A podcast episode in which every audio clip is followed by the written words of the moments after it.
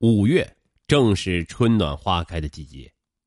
就是在这样的季节里，最平常不过的一天，时间弥合了许多历史痕迹。在军事要塞、兵家必争之地的东北某市，自是见过大世面、一向遇事波澜不惊的东北某市人，在看过发生于沈阳的那起三八大案电视专题片后，着实为之震惊。他们不敢相信，在我们这个社会稳定、人民安居乐业的国度里，竟然还会有这么一伙穷凶极恶的歹徒。以汪家人为首的沈阳持枪杀人抢劫团伙，在长达十年的时间里，疯狂作案达五十多起，前后共杀害无辜二十余人，其作案波及面之广，手段之残忍，无不令人发指。饭店里。电视机屏幕上一个个触目惊心的被害场面，一个个血腥的镜头，一声声失声亲人的断肠哭泣，无不令观看沈阳三八大案电视专题片的人产生切骨之恨。而唯有一人坐在那里，显得无动于衷，还摆出一副不屑状。他喝着酒，不以为然的说：“哼，什么三八大案？”他们干的还没有我们干的大呢。说者无意，听者有心。东北某市刑警支队的六大队侦查员王玉、张放接到反馈的信息，马上将这个不同寻常的情况向大队长唐明禄做了汇报。唐明禄这位在公安战线上工作了二十多年的老刑警，凭着多年来养成的职业敏感，感到问题的重大。这一般的大案往往出现在这种微小的细节上，真所谓于无声处听惊雷。但他并不急躁，为了慎重起见，这里也不能排除是一句戏言的可能性。他当即安排两个侦查员进一步了解这个人的情况，确认他的言行是否一致。六大队的侦查员个个业务过硬，办案效率高，他们很快摸清了这个人的底细。该人叫戴月祥，男性，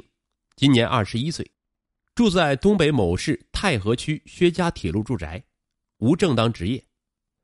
知情人了解时，他们说这个年轻人年轻气盛，喜好吹嘘自己的能耐。深入调查中，还打听到该人曾说自己有支自制的钢珠手枪，并流露出曾在葫芦岛市用枪干过事儿。情况迅速汇总到了六大队的几位领导那里，他们一下子便联想到了一九九九年发生在葫芦岛的两起杀人抢劫案。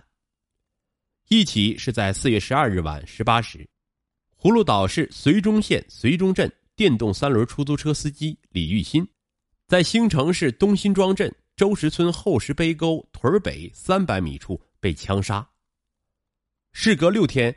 葫芦岛连山区又一出租车司机曾广明，被人打死在兴城双村乡八里村南侧一百米处，并抢走了随身携带的手机。两起案件的作案手段相同，就是都从死者身上取出了自行车的钢珠。经技术鉴定，确认这是钢珠射杀被害人造成的。葫芦岛警方还专门来人协调过这两起案件，当时。东北某市市公安局和刑警支队领导对此高度重视，还部署了六大队与周边城市沟通情况，串并相同案件。发现，在东北某市市辖区的沟帮子、临海以及盘锦、秦皇岛、唐山等地，均发生了用钢珠枪杀人抢劫案件，大多数被害人均惨死于歹徒的枪下。即使幸免于枪下的，也会被乱刀砍死，成了冤魂。为此，刑警支队还抽调了专门警力，组成了专案组侦办此案。专案组发动群众对易发案的重点场所进行昼夜监控，努力挖掘破案线索。戴祥月的这个信息就是通过这种努力得到的。这个戴祥月有作案的工具，并自称曾在葫芦岛做过案。还扬言他们干过的比三八大案还大的事儿，那么戴祥月是否就是这伙杀人抢劫中的关键人物呢？是吹牛还是巧合？事关重大，大家陷入深深的思考之中。一时间，屋内烟雾缭绕。还是唐明禄首先打破了沉寂已久的气氛，他笑着说：“咱们可以另辟蹊径，智取戴月祥。”当他把自己的锦囊妙计和盘托出时，大家也都欣喜的笑了起来，紧张的气氛一时间活跃起来了。说：“老唐，真有你的。”当天夜里二十二时，戴祥月接到他的一个老朋友的电话。约他到六四一的一家歌厅来玩。戴祥月流氓成性，经常出入这种娱乐场所，对这种活动从来都是来者不拒，乐此不疲。他一心想着找个小姐来潇洒潇洒，哪管什么天籁夜深，也顾不得穿戴整齐，便兴冲冲的赶到了歌厅。他走进包房，见到的是几张陌生的面孔。我们是派出所的，是为你昨天打架的事来的。你跟我们回去做调查，还没等他反应过来，几个人是不由分说的将他的头蒙住，拖到外面等待的车上，拉回到了六大队。这就是唐明路大队长引蛇出洞的计谋。由于戴祥月经常打架斗殴，抓他回来也在情理之中。如果他不牵涉到杀人抢劫案里来，就以他非法持有枪支处理他。这一招可进可退。还不会引起别人的注意。戴祥月来后，先是负隅顽抗，死命抵赖。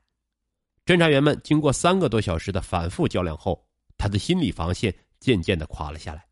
于是不得不承认了与王辅仁等人交叉结伙作案的事实。一起骇人听闻的杀人抢劫大案终于浮了出来，不但为那几个无辜的死难者找到了元凶。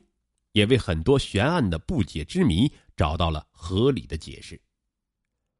接到唐明路的电话后，东北某市市公安局副局长朱良、主管刑侦副局长高鸿建、刑警支队支队长李玉林、副支队长杜文丽、陈振林迅速赶到六大队，并连夜召开会议，研讨抓捕方案，在六大队度过了一个不眠之夜。当黎明的一抹晨曦掠上窗棱时，新的一天来到了。这是二零零零年的五月二十日，对于东北某市刑警来说，是一个非同寻常的日子，因为一起以“五二零”命名的全市人民瞩目的公案侦破工作悄悄的拉开了帷幕。侦破“五二零”特大系列持枪杀人案的行动即将开始，一切准备工作正在紧张有序的进行着。为确保这个行动的万无一失，指挥部的领导同志们深思熟虑，提出了三条工作方针：一是加大审讯力度，深挖余罪，扩大战果；对团伙成员要挤压干净，不留隐患；二是要根据犯罪嫌疑人持自制钢珠杀人抢劫作案的特点，迅速向周边城市通报案情，串并案件；三是要查明团伙成员的活动情况。掌握其准确的落脚点，争取将他们一网打尽。上午，审讯组再传捷报，戴祥月又供认了1999年6月5日的一起抢劫杀人案。戴祥月伙同王辅仁、杨光预谋抢劫唐山的一家手机专卖店，他们尾随店主进入室内，被害人有些防范，到里间取出了一把菜刀，并与歹徒进行了殊死的搏斗。但终因寡不敌众，最后三名歹徒用自制的钢珠枪和弹簧刀将店主杀死，将店主的妻子打成重伤。三人没有劫取到任何的财物，只好仓皇逃窜。唐明路大队长当即与唐山警方联系，证实了这起典型大案，并提供了歹徒的体貌特征，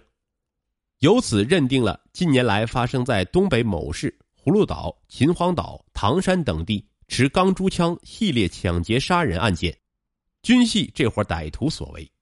该团伙成员有王福仁，男，三十七岁，一九八五年因盗窃罪被判刑七年；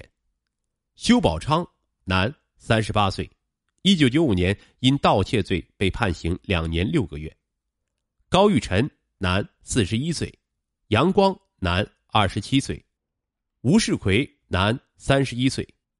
史正义，男，三十七岁；王鑫，男，二十五岁；还有在押的戴祥月。